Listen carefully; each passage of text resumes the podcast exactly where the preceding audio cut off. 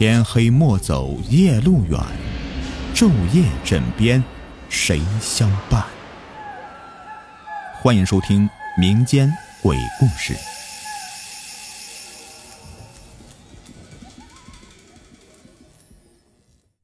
你们好，我是雨田，欢迎收听今天的民间鬼故事。故事名字叫做《写字楼奇遇》。傍晚，又是尘霾天气。密集的高层建筑一片青灰。丽丽望着窗外，发了一会儿呆，突然发觉身边复印机又没了响动，不由得骂了一声：“这机器有些年头了，速度慢，不能自动静止，不能双面复印。最近时不时的闹毛病，有时候是卡纸，有时候是像这样的忽然停下来。”丽丽没别的法子。胡乱的打开盖子，看看这个卡纸没有，再盖上重启。重启后又得两分钟，他无聊的就哼起了歌。一曲未了，复印机还是没有启动，丽丽慌了神。二百份材料才复印了不到一半，他奔回办公室，发现人都走光了。他又试着打物业电话，对方敷衍几句就挂了。丽丽急得直跺脚。晚上八点说好要去机场接表弟的材料，明天上午就要用了。他仿佛看到上司吹胡子瞪眼的冲自己发脾气，这点事都办不好。看来他只能给家里面告个罪，赶紧出去找复印店了。自己掏钱印了。他这个行政助理就是打杂的，复印、传真、倒茶、跑腿什么活都要做。像这样的工作也是托了关系，关系人还当他面说。来应聘的还有本科生呢。言下之意是，如今什么市场，你一个中专生能入职就该感激涕零了。丽丽是一个典型的小女人，一受这样的气就想缩回家去，顶好是嫁人做全职主妇。只是如今这世面也的确由不得她。丽丽自怜自哀一声，收拾东西准备出去找小店，突然听到脚步声。他抬头看到办公室门口立着一个不认识的年轻男生，正愣愣地看着他。丽丽像是遇到了救星一样，连忙说：“复印机坏了。”那男生点头表示了解。他的个子不高，穿件浅色工作服，给人印象很整洁。丽丽想起白天听说技术部有新来的同事，心中一喜，就问道：“你会不会修？”“会修。”男生点点头。丽丽高兴的领着他往复印机那边去了。到走廊上才发现，复印间不知道被谁给锁上了。丽丽气得直跺脚，心想多半是那个物业的大叔。那位大叔挨着楼层巡逻，替人关灯关门。等他巡完一圈回来开门，起码又要半个钟头了。怎么办呢？机场去不成了。丽丽颓然的靠在门上，见那男生站着不走。他随口问道：“今天你加班吗？”“加班。”男生说着。丽丽起了一个主意，正踌躇着要不要讲，对方看他似乎是看穿想法似的，朝他一笑，伸手从他手里面接过了复印资料。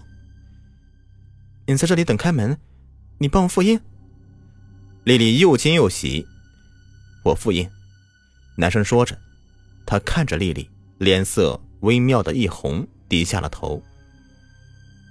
丽丽谢了一句，回办公室拿了包就走。等电梯的时候，她留心的看了看，那男生果然还端正的站在复印间的门外呢。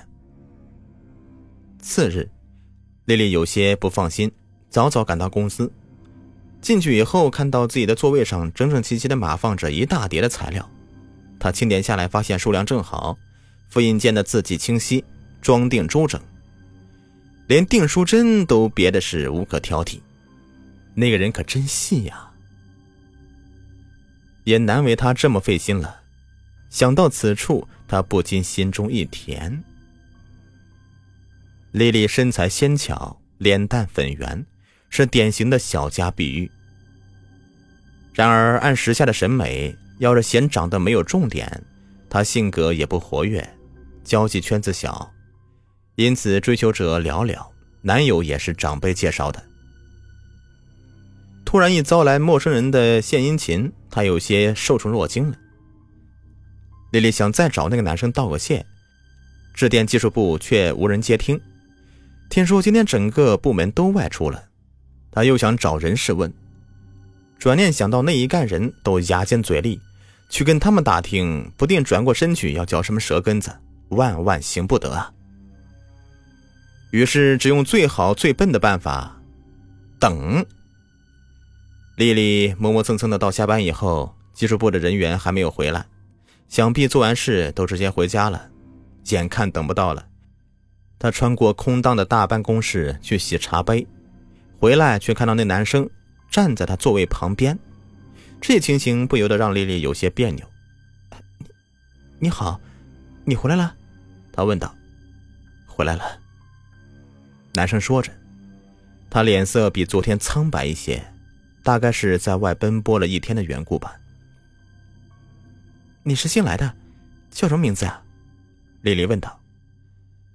男生低下头，微笑着不说话。看他这么害羞，丽丽倒是胆子大了起来。昨天多亏你啊！他拉开抽屉，拿出一串木珠子的手链，这个送给你，谢谢啊。这手链是他白天就准备好的，不值什么钱，不过是个好彩头。那男生却露出了非常欢喜的表情，接了过去。啊，谢谢啊，他说着。丽丽心中一动，她从桌上随手拿起几本公司的内刊。那我今天家里也有急事，你再帮我把这些复印五份好不好啊？她咬着嘴唇盯着对方问。那男生认真的回他：“好。”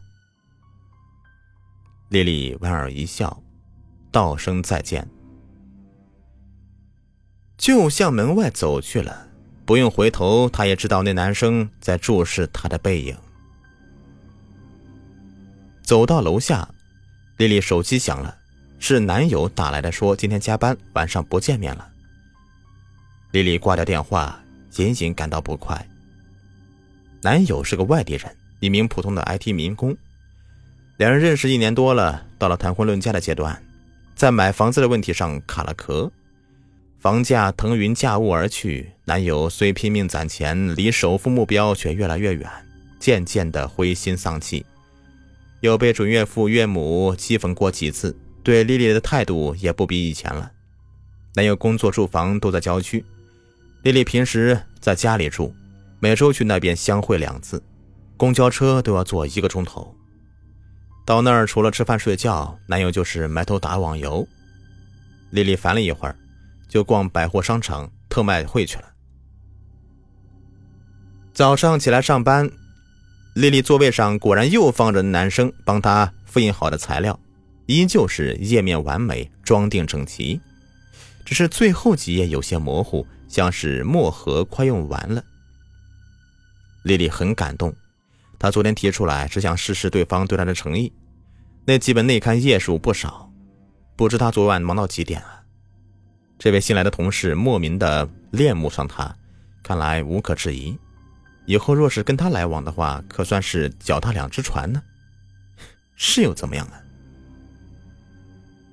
丽丽想起上周在洗手间里撞见打扫卫生的阿姨打电话，阿姨快五十岁的人了。头发略染黄，前额竖得蓬蓬的。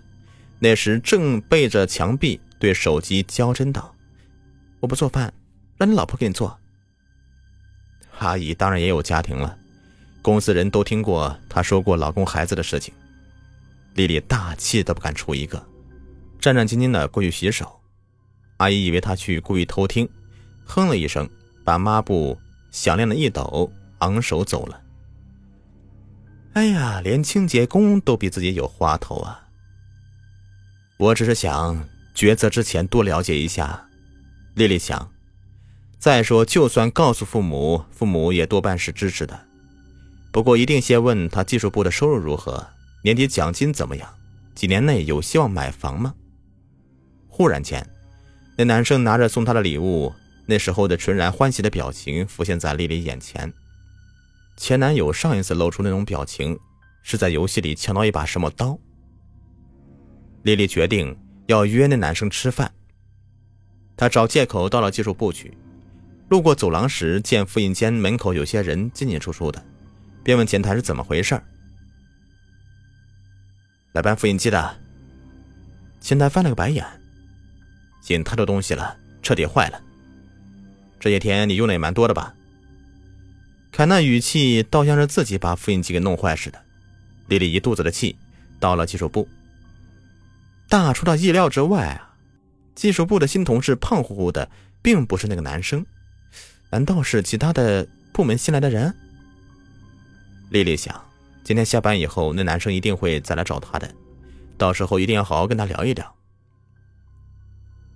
她回到座上干活，不时的瞄一眼墙上的挂钟，等着下班时间。一种小女生般的快乐笼罩她。她想，那男生一张方正的脸，不帅气，却很耐看。他穿着一点也不时髦，可是整齐顺眼。他有些沉默寡言。男人们要那么聒噪干什么？丽丽不知道那个男生不会再出现了，他的来历将会成为一个永远的谜团。她没有注意到，那男生一直只能复述他说过的话。搬走复印机的时候，他不在场。也没能看到他的木珠子手链挂在那坏掉的复印机的电源线上。勿老而妖，感而随通。遇到蒲松龄也应该是一个值得下笔的故事吧？虽在这个年代，所谓奇遇，也只能如此。好了，本集已播完，感谢收听。